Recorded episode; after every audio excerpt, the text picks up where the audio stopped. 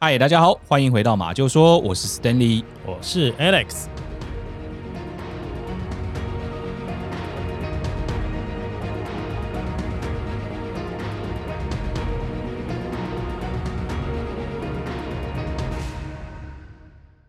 今天呢，要跟大家分享的案件呢，是我在当初哦找这个阿布定事件的这个过程当中呢，一起看到的一个事件。你会发现呢，有一些文章哦，他会把这两个事件写在一起。把阿布定事件介绍完了之后呢，就会介绍我今天要讲的这个案件。那为什么你那个时候没有跟我们一起分享啊？哦，你的意思是说，我没有讲完这个阿布定之后，就接着讲这个二二六，是不是？对啊，我想以你的个性，你应该会两个一起把功课做一做嘛，对不对没，错，我确实是一起做的。不过、嗯说实在的，阿布定这个事件呢比较好啃一点，嗯哦，就准备这个资料呢比较简单一些，嗯哼因为它的这个呃来龙去脉比较没有那么复杂。对，但是今天介绍这个事件，哦，好，超级难啃的，我啃了好久才把它啃到今天可以跟大家介绍的这个节目。哦，很难啃的意思是说它非常难以叙述吗？对，因为我先想一下哦，今天要跟大家介绍这个事件呢，叫二二六事件。二二六事件，对，日本那边有发生过二二六事件、诶，我们这边还有一个叫什么？二二八事件，哎、它就发生在我们这个二二八的两天前，当然不是同一年啦。啊哈，那这个二二六事件呢，为什么它难啃？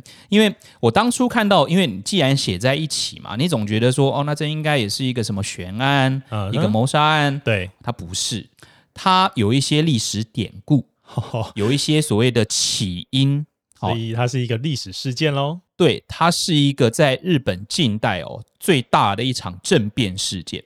哦，也这种历史事件啊，事实上，它如果真的要查这种来龙去脉啊，你要查很多的典籍资料，并不是只是去讲述它的发生过程，而是你要知道它为什么发生这件事，嗯嗯来介绍给大家知道。我当初定义是应该要这样，或者是说，我们有很多的案件呢，都不是只介绍说，诶，有一个女的被杀了。结 束啊，不是这样嘛？我对们会讲说她有一些啊，什么时候出生，然后她的这个呃生长过程当中遇到了什么状况，对以及呢案发之后她又被怎么样的不同的侦办，嗯那今天这个二二六事件呢，当然不能只是介绍说哦哪一天发生了这件事，然后多久之后呢被评定下来了。哦，所以说你看了很久，原来是这个历史不好的部分啊。哎， 不是嘛？这又不是本国历史。哦，其实我大家可以了解了，因为我们的听众一定有一些对历史很好的人，或者是甚至在当历史老师的人。哎呦如果不小心讲错，哇，逮鸡抓雕。啊，那今天请见谅哈、啊哦 好啦，今天呢就跟大家来分享，开始分享这个二二六事件哦。嗯不过在分享之前，我在看这个二二六的过程当中呢，我想到了一部电影，哪一部电啊，影一部成龙的电影叫做啊《A 计划》。 你有看过这部电影 吗？ ？A 计划是不是有点老啊？ 不是嘛？现在那个第四台一直不断的会重播嘛。这个 A 计划应该就是跟这个《新警察故事》这个系列啊，呃，齐名的这种作品。对对对，成龙的对电哦影，对对对，哎这个成龙他在早期的的时候，就是靠这两部电影，甚至这两个系 列啊，哦打出一片天嘛，对不对？哎好像有什么警察故事，然后新警察故对事对这样对嗯嗯嗯那如果我没记错的话，这个 A 计划它好像是在讲述，呃，原本成龙是一个警察吧，啊，哦、然后后来印象中有一些官府跟这个盗贼勾结对的问哦对题，对对对对对，所对对哦以成龙他就很不爽嘛，他就觉得说、啊，我们就是应该抓坏人啊，对不对对？正义就感十足对，你在那边跟人家勾结，所以我就退出了警察的这个职位。啊然后后来不知道一些原因啦，他又潜入，又回去警察这个单位啦。啊。不过我主要讲这一部戏里面的一个场景，啊、我要讲的那一幕呢是有一个场景在一个餐厅里面，嗯然后成龙呢所代表的应该是水警喽，哦然后跟一群陆警呢在一个餐厅里面一起吃饭，对，然后一言不合，因为其实呃感觉上海盗这个海上有很多的海盗嘛，那应该是水警要去抓海揪盗这些海盗出来，对那他们一直都揪不到，因为刚刚就像刚刚 Alice 提到说他们有一些勾结嘛，所以、嗯呃当我要去抓的时候呢，就被通风报信，也许就抓不到，对，所以呢，有一些路警就嘲笑这些水警啊，你们只是来混吃等死啊，或干嘛干嘛的哈。嗯哼大概不是讲那么直白了，但是就起了一些冲突，对然后就大打出手。嗯然后成龙扮演的这个角色好像叫马如龙， 对，他就哎、不要打不要打，嘣就倒一 个，哎、不要打不要打，嘣又倒一个，哦，就大家大打出手， 结果哎、没想到他在劝架的过程当中呢，就啊把所有的对手给 PK 掉了。对，哎、记得这一幕吧？啊，记得啊，这好像刚开始没多久嘛，对，不一个动，作场面嘛。啊对哦对然后我记得那部戏里面还有元彪，呃，还还有洪金宝，哎对对对对，洪金宝好像是扮演一个打酱油的角色哦。也没有到打酱忘油记啊了，对，嗯就是他也好像以他前不是也水警，也不是陆警，他对不以对前也曾经是盗匪之类的，哦啊哈但后来好像就从良了。哦，不过 当然啦，这部戏大家听到这边就好。我主要是要讲呢，这一部戏在某呃在前半段描述的就是这个水警跟陆警会有一些矛盾。哦，好，那今天我们要介绍这个二二六事件呢，也有一点点类似这样的一个状况，嗯但是呢，它不是警察，哦而是军人。也就是说，水军呢跟陆军，它会闹一些别扭。哦，就是说他们呃大打出手啦，呃，其实还不到这个状态啊、啊、那应该说，如果我们听众呃有有在大公司工作的、哦，应该都知道 会有一些派系斗争嘛。好，啊就甚是至勾党结派啦。，对，引党结社，啊嗯你要站在谁那边，然后跟哪一个派系的人呃去争斗，哦嗯或者 PN 就不爽 RD，好 RD，哎哎，哎哎好啦，这个只是一个示意举例了嗯哦。那总而言之呢，这一场事件哦，其实就是在这个派系斗争下开始的。嗯嗯，好，这个是它的呃非常非常大的一个前因。对，但是，即便呢，我们刚刚讲水军啊、哦跟陆军，嗯它是两个不同的体系，对会有一些些多多少少一些，你看像马卢龙那个哦，就是刚刚讲的 A 计划，都有这个互相争斗的这个场面了嘛。是啊哦所以在当时呢，其实水军跟陆军就有一些闹别扭。嗯之外呢，连陆军哦都分两个门派。陆军自己也分了不同的派系。对你，你不要说我们一致对外好了，对外指的当然就是日本以外，不是这样哦。嗯那不对外，你对海军就好，他也不是哦，他在陆军里面又分了两个派系，所以你看这个派系斗争有多严重。对，只要有人的地方就会有这种困扰。对，好，然后他的两个门派呢，大概一个叫做黄道派，一个叫做统治派，哦，黄道派跟统治派，有什么不同？是不是？你想要问是不是？对，啊，这当然我们做功课也必须得做了哦。嗯我们绝对在我们频道上不会讲说黄道派跟统治派，好、然后他们开始斗争了，然嗯后打着打着打着呢，就出现二二六啊，不是。啊、黄道派跟统治派呢，这两个门派哦，当然都是希望日本能越来越强大了。这个呃，所谓的最高指导原则是没有变的，嗯哦，就对希望日本可以强大。是可是强大的方法会有一些些不同。像黄道派来说好了哦、他们会觉得呢，要以天皇当做这个国家的中心人物，嗯，然后跟着呢，慢慢进入这个呃比较传统的思维哦，大家都以捧天皇为主就对了啦，由天皇来带领人民，积极的强大自己的国家，哦，就比较传统主义吧，这么说，就是对。黄道主义啦。对对对对，那统治派呢，就比较像是呃，觉得自己应该要强大自己的军事能力啦，对外扩张啦，或者是说呢，我们应该要呃组织一些政党啦，然后推选一个所谓的首相啦，就比较像现在我们的这个民主主义这样子的一个状态，而不是所谓的君主专政的这种这种思路。嗯，是对，那总而言之呢，他们都还是希望日本的国家强大，对只是他们走的方向，一个是天皇派，嗯，就叫黄道派，对那另外一个呢，就比较像是呃，比较这个西方的这种社会主义的观念啦。嗯嗯嗯哦，那这两个派系哦，其实效忠的对象会有一点点不一样，一个天皇嘛，一对个是所谓的财团啊啦，或者是说军阀啦，或者是说政党啦等等的。哦，好就是说这个黄道派，它当然是以这个天皇为对对为对首嘛。对那另外一个这个统治派，他就认为应该要透过这种军阀还有财团，对来来扩张我们日本的国土，对，是不是这样？组织哦、一些所谓的人民的代表，对，好，而不是只有天皇是人民的代表，嗯我们能够组织一些人民的代表，然后为人民来谋福利。对，哦，那当然，两边的所谓的正义的象征，一个就是天皇，一个就是觉得我们能够代理人民这样啦。嗯，好、那正因为他们两个呢的这个中心思想有一点点不同，嗯然后当然啦，在当时哦，这个日本帝国还是希望能够对外扩张的。哦，那他们两个呢，也都觉得除了安内之外呢，也要能够攘外。嗯但是他们攘外呢的对象有一点点不一样，一个呢是比如我们刚刚讲黄道派哦对，他们认为呢，应该我们要去打苏联。哦，那统治派呢，认为呢，我们应该要征服中国。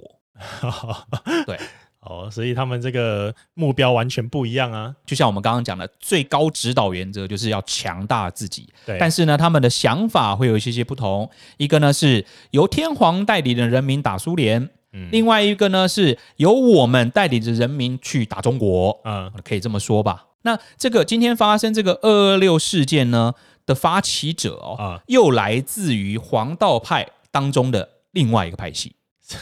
等一下，啊所以说这个陆军呢，它就先分成了黄道派跟统治派，对然后黄道派里面呢又分了别的派系，对，没错哇，好黄乱啊。道派自己本身呢又分裂了。嗯那为了要再说明这个所谓的分裂的派系呢，我对们就来先说明一下哦。你在日本，如果你要当军官，嗯，必须要透过哪一些不同的来源？就是你在路、呃，你在当时的日本，如果你要当到军官的话，对你是怎么样能够去当这个军官？嗯绝对不是投履历而已嘛。哎 对。 好，那日本当时的军官呢，大部分哦都是毕业于这个陆军士官学校或者是陆军大学、嗯这两个学校。对，啊，一个是陆军士官学校，一个是陆军大学。嗯这个感觉以我们现在这样去看、这样去听，好像没有什么差别嘛。嗯但是实际上呢，你可以把陆军士官学校想象成，比如像高中喽，哦啊，那陆军大学呢就是大学喽。哦，所以它有这个级别之分，对，因为呢，如果你要报考这个陆军大学嗯啊，其中呢有一些报考资格，嗯，第一呢，你是必须是陆军士官学校毕业的。哦，嗯啊，就是你要先在士官学校毕业，你才能来考陆军大学。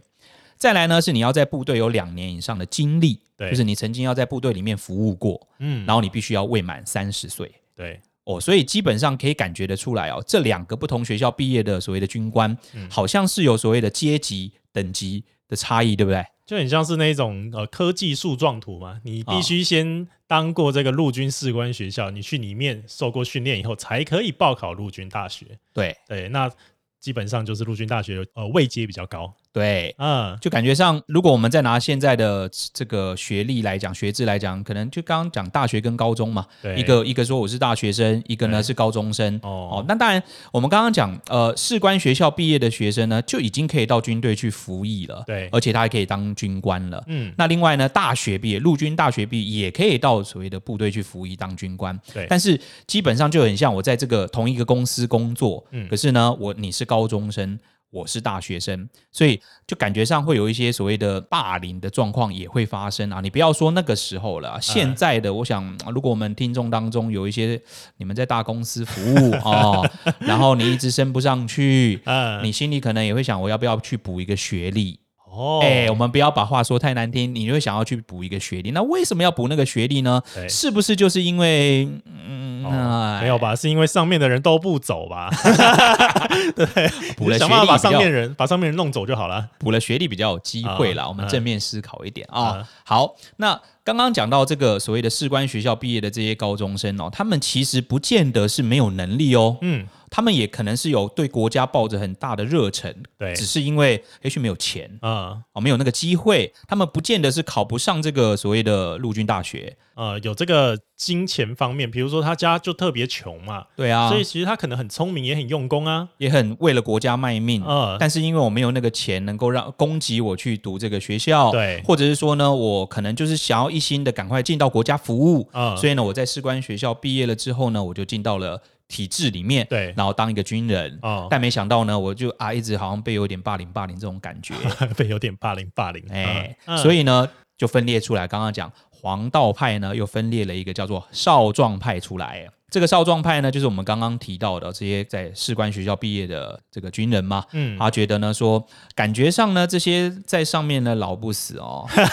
老是说这个以天皇为中心要构成一个国家秩序，但是现在他们呢，好像也看到了市场上有一些财团，嗯，好像呢又跟这些财团呢又走得很近，对，然后呢拿这些财团的这个回扣，嗯，然后去剥削人民，对那，导致现在呢，可能农村啊、穷困啊，然后天皇也被这些人给蒙在鼓里啦，嗯然后根本这些权利哦就被这些所谓的陆军大学的这个黄道派的人剥夺，对，感觉他们就贪污滥权了。哦，好，以至于呢，这个日本哦，就慢慢好像比较衰落对，哦，所以他们呢就觉得哦，我们要来清君侧，要来效法当时这个是明治维新，来一个昭和年间的维新，哦，这个清君侧的意思就是清君侧就是帮君主清厕所啊，不不不你这个太直 白了，不，清君侧嘛，不是啦，对啊就是清君侧就是要把君主身边的一些乱臣贼子给清理掉啦。嗯，所以我们刚刚提到少壮派的目的呢，就是我们要赶走那些老不死，就像你刚刚讲，那些人不走，我们哪有机会？对，啊、但是他们的心理哦不是那么负面嗯的，他觉得好像我们的国体有点歪掉了，好、啊现在呢好像有一些人不是以天皇为中心了，所以呢我们要来清君侧，把这个天皇的这个权威再树立起来啦、嗯的这样的这个概念对，哦，然后这个少壮派呢慢慢哦就把这个想法真正付诸的去执行，嗯哼，但是呢他们是走比较偏激的路线，哦制造了蛮多的恐怖攻击。哇，所以他们是用这种非常极端的手段啦，对，因为我不这么做，你们就不服我嘛，嗯你一直霸凌我嘛，对我只好打回去嘛。嗯哼，哦，所以他们这个恐怖攻击事件呢，在我们今天要讲这个一九三六年的二月二十六号，嗯嗯，二二六了，对不对？哦来到了最高潮，一九三六年的二月二十六号，就是今天的二日六事件。对，二二六事件。那少壮派的军官，他们在这一天呢，决心要展开一场最大规模的一个武装的政变。嗯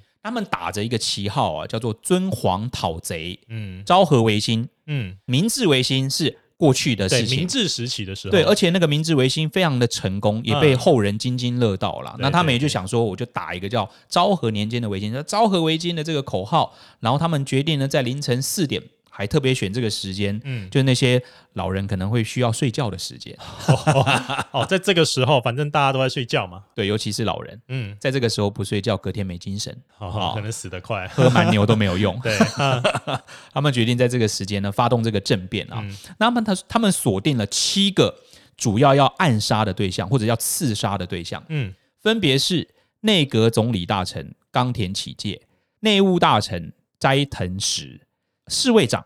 铃木贯太郎、陆军教育总监渡边定太郎、财务大臣高桥世清、前内务与外务大臣牧野深显、前内务总理大臣西原四公望这几个人。可以锁定的人很多，但为什么他们只锁定了这七个人呢、锁定这个北斗七星，对不对啊？对啊，为什么跟他们做了什么事情有关系？是不是？一定有，因为他们锁定他们的原因呢，我觉得可以分成三点。嗯第一个呢是他们支持所谓的天皇机关说。嗯哼，天皇机关说的意思就是把整个国家当成一个公司，对，天皇呢就是在这个公司里面最高的机关。简单说，天皇就是这个公司里面的最高领导，就是个全国最大的一个公务员。哦，所以这个天皇机关说的这个机关啊呢、可能在日语里面有点是职务的这种感觉，啊、就是一个机构。所以就是这个天皇你在这个机构里面担任这个最高领导人，对，这有什么不对啊？这个就跟他们之前所讲的这种皇权不太一样啦。因为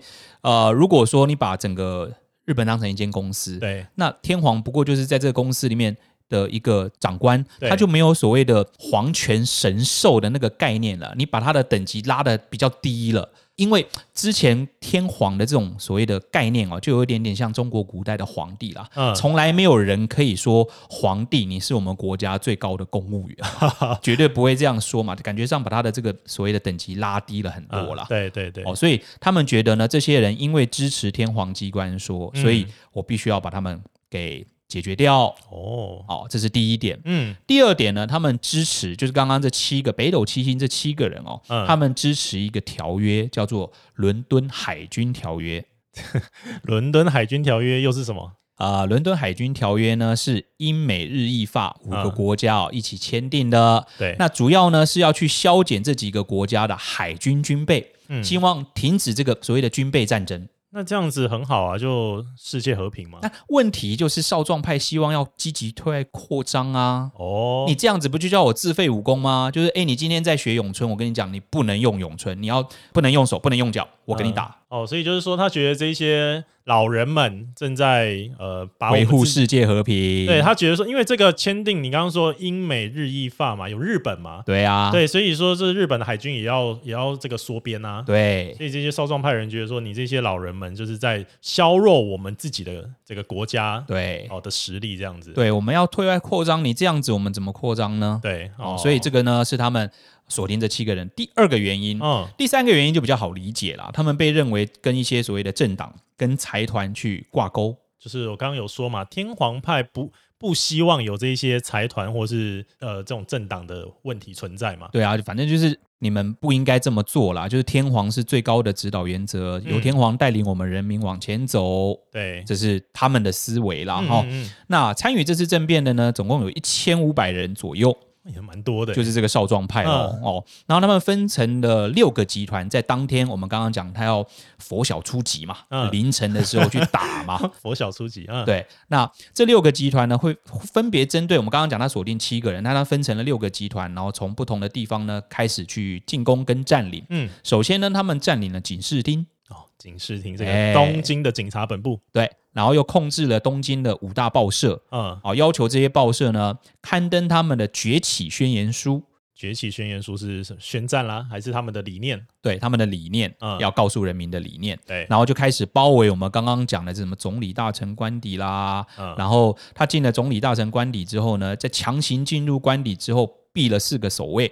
已经开始杀人了，对，不过毙了之后呢，枪声大作，警铃也响了嘛。嗯，那当时的总理冈田启介呢，跟他的秘书松尾传藏，嗯哦，在想对策怎么办。嗯，那松尾呢，就赶快打电话报警嘛。对，这个时候也只能这样啦。哦，结果哎，警视厅刚刚说是不是已经被占被领被了？占领了，你好，哦，你要叫你要叫救命是不是？不好意思，不救。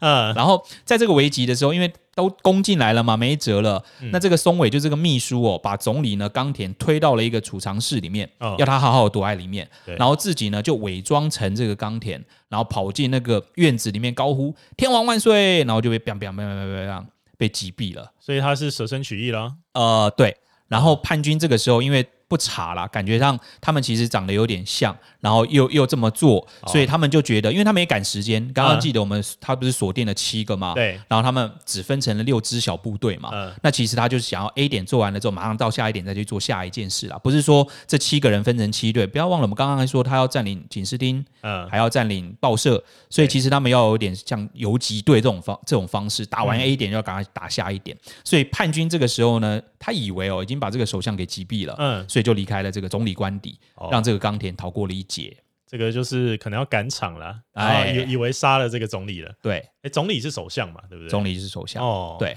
那下一个呢是时任内务大臣的海军大将斋藤实。嗯，哦，那因为他亲美亲英的这个感觉呢，就被叛军认为是必须要屠杀的，就像刚刚有讲到嘛，对那三点嘛、哦对。，那叛军这个时候呢，派了大概两百多个人去袭击他的官邸。嗯嗯，那叛军进到他的这个卧室之后呢，当时他还是穿着睡衣啦，就对他开枪，但是还没有打死啊，就还是没打死还就是对他啊开枪，他可能倒在地上，然后他的夫人呢就马上倒地去保护她的丈夫，然后就一直哭泣，然后叛军就不死心啦。那他们还算是有点人性的，嗯，就是他是把他的老婆拉开，对，没有没有直接就对他开枪，但是拉开之后呢，就持续对这个斋藤实开枪，嗯，然后事后清算哦，他总共 中了四十七枪。他总共在他身上打出了四十七枪，对，看他们有多恨嗯，哦，然后当场就毙命了啦。对，然后叛军得手之后呢，就为要赶场嘛，嗯就高呼三声“天皇万岁”。哎，不要忘了，他们就是为了要帮天皇出头，对然后去做这个所谓的政变。嗯，对，好，那这个是刚刚的第二位。嗯，第三位呢是时任天皇的司卫长，嗯叫做铃木贯太郎，那也是叛军必须要屠杀的对象。嗯那这个时候，他在呃，就是这些叛军在侵入这个官邸的时候呢，有受到了一些抵抗哦，因为他毕竟是有护卫的，有侍卫的，好、然后是侍卫队侍卫长这个东西是比较像有呃警察或是有火力的这一种，对对对嗯对，保护天呃，保护这个可能天皇啊，或保护这个总理的人总理嘛，的人啊，嗯侍卫长嘛。对好，那双方交火呢，非常的久，大概十分钟左右。嗯那叛军最后呢，还是冲进去了。那同样呢，在卧室哦，找到这个铃木贯太郎，嗯因为是凌晨四点嘛。对，那呃，铃木贯太郎的状况跟刚刚不太一样，他这个时候非常的镇定哦，说：“哎，你们到底为什么要这么做？嗯请告诉我。”有点那种军人的那种正气哦。对，啊，叛军就跟他谈判，跟他说他们为什么要这么做。嗯，然后铃木呢，这个时候因为他们有他们自己的理念啊，叛军有叛军的理念，铃木这个时候觉得好像没有办法说服他们，对他们就是要取他们性命，嗯然后就对叛军说：“好吧，那你就开枪吧。”然后这个时候叛军也很有礼貌的跟他说、哦：“为了昭和维新，嗯请阁下做出牺牲。啊，还讲算完之后就砰砰砰开了三枪。就是这样杀了他，啊，那倒地了哈。这个时候倒地之后呢，这个夫人又过来了，就够 了，够了，那你干脆把我一起打死就好了。嗯啊，结果这句话没想到救了铃木一命，因为铃木夫人就是刚刚讲铃木的老婆，嗯，其实是昭和天皇的保姆。哦，哎、那如果说你要尊皇，对，你要拥护天皇，嗯那怎么能？哎、保姆就有点像当时他的母亲喽、啊对你还敢再下手吗？嗯嗯，所以叛军就没有动了，毕竟已经开了三枪了嘛，嗯觉得说应该已经到手了啦。哦，就是所以说反正不用再开了，他也会死嘛。对啊，我就给你一点面子，对就是做到这边。但没有想到身受重伤的这个铃木、哦，几天后是被抢救回来了。哎呦，这是不幸中的大幸啊！对，所以呃，第三位他虽然被开枪了，但没有被打死。嗯，好，接下来呢，第四位陆军教育总监渡边定太郎，他住的是一个日式的平房哦。对，那叛军拉开了这个他的房门之后呢，哇，很惨，就直接扫射了。最惨的是他被打成蜂窝之后啊，嗯这个叛军还用军刀砍下他的头，啊嗯之后离去。这个陆军教育总监他们有这么恨他是不是？应该说，这些人他们都很恨啊，嗯只是可能在这些所谓的少壮派里面呢，又有一些是支援性质的出征，嗯有一些人是真正被霸凌的，哦，所以当然可能有一些人的做法会比较更极端一点点。哦这个拿军刀砍下了渡边头，这个应该就是真正以前被霸凌 的啊。好，接下来呢，应该是我们的第四位了。第四位里面呢，是一个叫财务大臣高桥世清哦，然后一样叛军呢进入他们的建筑对。那当时呢，高桥还在睡梦中，那叛军呢就拉开他的棉被开枪，嗯然后甚至用军刀啊去往他的身上砍，哦然后这个高桥呢也是当场身亡了。对对，好，然后这个杀了高桥的叛军哦，还在跟家属道歉之后离去，因为他们的心中就是想要维新，想要清君侧啦，祸不及家人。对，所以他们应该还是要看人啊，因为像刚刚你说在。我记得是他老婆保护他的那一个嘛，他对也是拉跟他开对他，他也是跟他讲说，呃，我没有要杀你，哦我只是要杀你老公而已。对这对样对对对，嗯我们的目标只是很清楚的那七个人。对，好，那接下来应该是第五个了，他是当时时任呢那呃外务大臣的牧野深贤。嗯，那当时呢，他并不住在家里哦，而是住在神奈川的一个旅馆里面。对，然后叛军因为他应该比较远嘛哦，所以他们是派派了一个所谓的七人的刺杀小队，嗯，准备要去这个旅馆呢刺杀他嗯。然后他们先派了两个人在外面把风，另外的人呢跑到这个馆内，哦嗯好、然后随即呢跟馆内的一些警察发生了一些枪战。那部分的警察这个时候啊，马上去通知这个牧野，就是他们要屠杀的这个对象。哦，然后这些警察呢还带领这个牧野哦，赶快逃跑。对，那叛军发现哇，他们要逃跑了，赶快去追。然后呃，因为毕竟那个是比较偏乡嘛，哦，嗯他们跑呢是跑往一个山坡上逃跑了哦。嗯然后呃，叛军发现往山坡上逃跑的这个牧野呢，就准准备对他开枪。那没有想到哦，这个时候牧野的救星也出来了，他老婆，不是这个的牧野的救星是他的孙女，他就突然挡在，我很勇敢哦，挡在这个牧野的身前，嗯然后把双臂展开哦，就跟这个叛军讲不要这样做。嗯，啊，那因为他这个和服有袖子嘛，就对完全挡住了木鱼，木鱼躲在他后面啊。哦，好，然后叛军就见状，那七个人心软了，嗯比较不像这种大集团有那么多可能被霸凌的对状况了、哦对。所以啊，其实我觉得他们可能在思绪里面哦，因为他们是军人，嗯，也还蛮佩服这个女孩的英勇。哇，一个女孩子可以这么勇敢来帮她谈，所以他该不会最后就放过他们？对。嗯，他最后就放过他们，但是他们也不想要让其他有一些人在把风嘛，对啊对啊不想要让他们知道说是他们放过的，嗯，所以他就直接对对那些人讲说啊，打中了，打中了，哦然后离去了。就是良心突然发现了哦，对，哦，那呃，刚刚应该是第六个了哦。嗯，最后一个目标呢是前内阁总理大臣西园寺公望。那对于屠杀他哦，叛军本来就已经有一些不同的声音嗯，哦，因为你还记得他们是要打昭和维新的这个旗号下去维新嘛？对，没错，那表示呢，他对于明治维新是非常的敬佩的、对崇拜的。他觉得明治维新是一个正确的事情，呃日本人应该都这么觉得。都喜欢明治维新，觉对得这个是当时的一个德政嗯。嗯嗯，那刚刚讲的这个西园寺公望呢，正是明治维新留下来的一个最后的元老。哇，那年纪应该很大了。哦对，，年纪人，我们今天讲的这七个人其实都有一点年纪了，嗯都是他们所说的一些老不休了哈。啊，对，好、所以他们当时在内部讨论呢，就觉得说， 我们一定要杀这个西园寺公望吧。嗯，里面就会有一些声音啊，他就是支持那个伦敦海军条约啊，他就是、哦，我们就应该要这么做啊，不能差别待遇啊。那有一些人觉得啊，他明治维新的功臣啊，怎么可以这样杀他呢？对，所以其实就会有一些这个所谓的两边的声音啦。叛军里面就还是有人觉得他不对，要去杀他，但是诶、很不巧，就分配到要杀他的这些军官呢，嗯偏偏就是觉得他还是一个功臣，对，没有想要这么做的人。哦，所以最后这个也没有把这个前总理大臣把他杀掉就对了。基本上他们几乎都没有开始执行这个任务就对了啦。嗯，好，所以我们整理一下哦，这七个对象呢，三个人被杀，对，四个人呢算是没事，对有的人是重伤，但是最后都是救逃回死啊来啦，，对对最对，后救回来。但是叛军占领了那个警视厅，还有一些三五大报社嘛，嗯，哦，他们就跟天皇表达他们的诉诉求，对，他觉得呢应该要请天皇组织一些新的内阁，嗯哼纯净国体啊，要稳定民生，要健全国防。那这个时任天皇如何表示啊？如果你你是天皇，你觉得这些人对你应该是忠心耿耿，对不对？对啊，但是他们这种武装暴力行为，好像让我很两难呢、哎，没错、嗯那其实这些人虽然是尊皇，嗯，但是他们的做法，昭和天皇完全不认同。完全不认同。你杀了我手上的大臣，嗯，你说尊皇，就有点像，如果说大臣是我的家人好了，你把我的家人杀了，你跟我说你很尊重我。哦，我怎么会觉得你尊重我呢？所以天皇当时觉得叛军虽然标榜这种所谓的尊皇讨贼，对但实际上你就是想要武装政变嘛。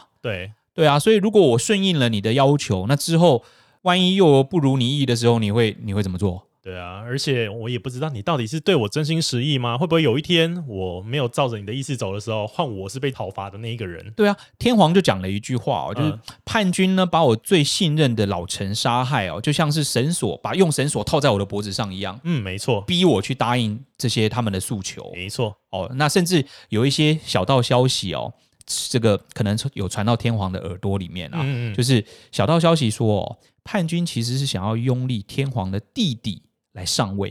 哦，所以说这好像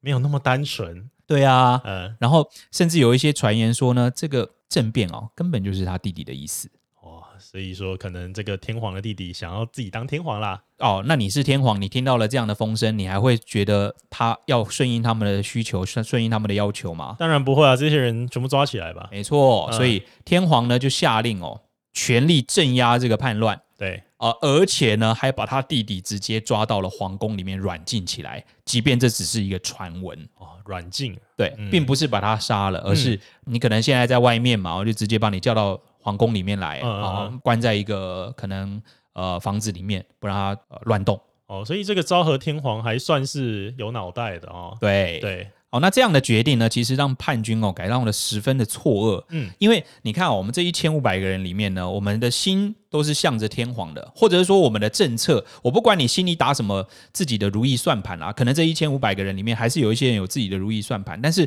绝大多数的人呢，他们听到的口号是我们要尊皇，对，结果天皇竟然打脸我们，嗯，说要镇压我们。哦，所以我们到底为何而战？对啊，所以这些人就觉得说，是不是上面的政策搞得没有那么清楚？对，于是乎就已经有一些叛变的行为了。嗯就我就不听你了，我我就不参与了，我赶快跑吧。嗯，对啊，甚至我在这些报道里面有看到说，有一些人他根本不知道那一天的佛晓初级嗯，是一个叛变的行为，哦，他是莫名其妙可能就被叫起来说，诶，我们要出去做事，对呃，要去某个地方。对你起来开车，然后什么对对对起来对帮他运东西，对对对对，然后就走着走着就，诶，怎么开枪了？诶，发生什么事？嗯哦然后因为你在这里面，你被当成一个叛军，你也不得不拿枪出来还击对嘛没，错至少要保护自己嘛，嗯所以被迫加入了这场政变。那如果在知道了这样的状况之下，你就知道这其实感觉上很壮的一个团队，其实并没有。嗯，可能里面有一些人确实是想要这么做，但是有一些人呢，可能只是听从了长官的命令啦。对对对，哦，然后当然，如果现在这个事情发生了，就会鸟兽散了嘛。嗯，那因为被杀的这三个人，刚刚还记得吗？七个人里面三个人被杀，对。那这三个人呢，其实都担任过海军的大将。哦，这是海军上将的哦。对啊，那嗯你、你站在海军的视角，你你觉得现在发生什么事？发生什么事情？这个曾经我们的长官现在被射成蜂窝，对，然后是谁设的？陆军啊，陆军。对，所以这个时候呢，哎，天皇说要评判，嗯，那我们要干嘛？我们要出动，我们要出动啦，所以其实就没多久哦，嗯就是二二六发生嘛，对哦，隔一天就二十七号啊，嗯大概有四十艘的军舰对就在东京湾待命了。哦，就是已经准备登陆，或者说已经准备开火了。对，嗯那陆军这一，我们刚刚不是讲有分派系嘛？对，那。发动政变的呢，这个是黄道派里面的少壮派。对，那陆军这边呢，发现海军要来评判，嗯，我们呢，哦，对啊，我们要干嘛？我们要先一步评 判，怎么能让你们海军来评定？那你们海军不就对不对？嗯坐实了你们的天皇的位置了。对，所以总而言之，这一千五百个人哦，真正在这个时候已经被树立成所谓的叛军，哦，大家都觉得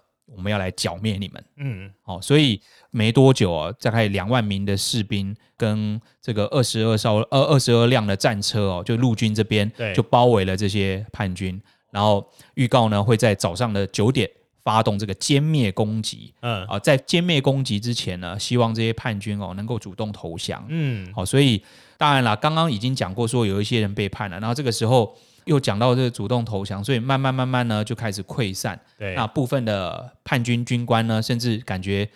大势已去。对，就直接自杀了，嗯，好、甚至就自动投案被逮捕了。对对对对，好、所以呃，二二六发生完了之后呢，大概在三月四号开始哦，大概有一千四百多个叛军的参与者，嗯就在天皇特赦的这个军法会议上面呢接受审判。嗯，不过最后呢，被起诉的只有一百二十四个人，我们也可以判断，就是可能这一百二十四个人就是这个核心人物啦。那嗯，其他人可能就是接受命令而参与，但是我不知道你们原来是要这么激进、嗯哼，哦，所以真正被起诉的只有这一百二十四个人。嗯，那这一百二十四个人里面呢，包含十九名军官、七十三名士官、跟十九名士兵，还有十名的民间人士。对，好、然后这一百二十四个人里面呢，只有七十五个人被判有罪，哇，这比例其实蛮低的啊。对一千五百，你说，哦我们就算一千五百个人1500嘛，对，里面大概只有七十五个被判有罪。对。嗯，然后被判有罪的包含了四十三名的士官、对三名的士兵，嗯哼还有全数被起诉的民间人士。啊都被判有罪，那十七个人被判死刑啦、啊那哈，其他的包含什么终身监禁啦、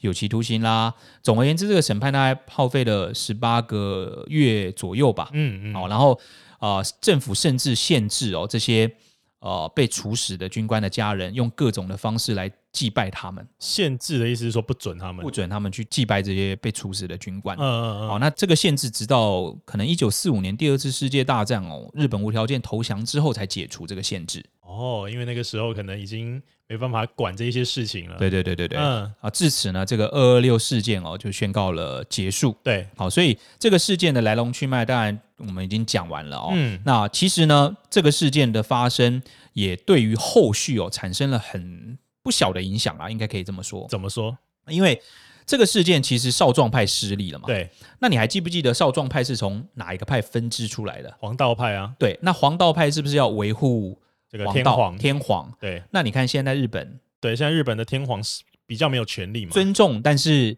还是日本是总理制嘛？对好、然后再来呢是当时的黄道派是想要打苏联，对，但是事实上统治派去打中国。中国是不是一直被打？对，所以其实它是对于后来的一些事件哦有影响的。嗯，统治派的崛起嘛，因为黄道派你不要说别的了哦，已经被打成这样了，我也只好乖乖的听话了，不对太敢再去讲一些有的没的了。嗯哦，所以统治派崛起，然后导致后续的一些什么中日战争啦、嗯甚至这个统治派本来也就想要对外扩张嘛，对哦，所以有一些什么第二次世界大战啦，等等等等的，哦，这样好像一切都说得通了哈，因为对统治派想打中国嘛，所以其实第二次世界大战爆发之前啊，我记得第二次世界大战应该是在一九三八年还是一九三九年那时候开打，嗯那其实，在一九三一年左右的时候，呃，日本就已经派兵侵占中国的东北的这个地方，对后来才有所谓的什么卢沟桥事变嘛，对对对就是一个借口，对哦，才开始攻打中才国，开始打，呃，然后他们最后呢，进而加入第二次世界大战。所以这个你可以说它的前因就可以说是这个二二六事件对会有一定的影响啦。哦，而且统治派不是特别崇尚军阀吗？对对他们最后是帝国主义向外扩张嘛，对然后进一步跟德国的希特勒，还有那个时候意大利墨索里尼那边，嗯他们有一个什么三国同盟的条约，啊他哈们叫做轴心国。啊哈，第二次世界大战期，他要围剿他们的就是一些同盟国同盟国呀，对啊哦，所以才是有这些，先有这些原因，先有二二六的这一些原因，才有后面世界大战这么后续的这些发展。不能说百分百有关，但是嗯至少也有个百分之三四十。对啊，哈如果今天是黄道派得权的话，可能后面日本未必会这么军阀未必会这么帝国主义参，与是第二次世界大战，也许他们就不会发动珍珠港。啊、也许对，但嗯也有、也也许会是另外一种方式参战，也不一嗯定。对，好，好啦，那今天呢，就是我们提到这个蛮难啃的二二六事件、 哦，因为它有相当多的一些历史典故。对，没哦错，，那我们又不是历史系的，嗯我们尽可能的呢，把它用比较简单轻松的方式跟大家说明吧。哦，是的，好，那今天我们的介绍呢，就先到这边。嗯，喜欢我们的频道，别忘记订阅。还有我们有 Facebook 的粉丝团跟 IG，如果想要听到什么不同的案件，或者想要跟我们讨论案件内容，都可以到上面留言给我嗯们。每一则留言我们都会很仔细的看。今天就先到这边，拜拜。大家再见喽。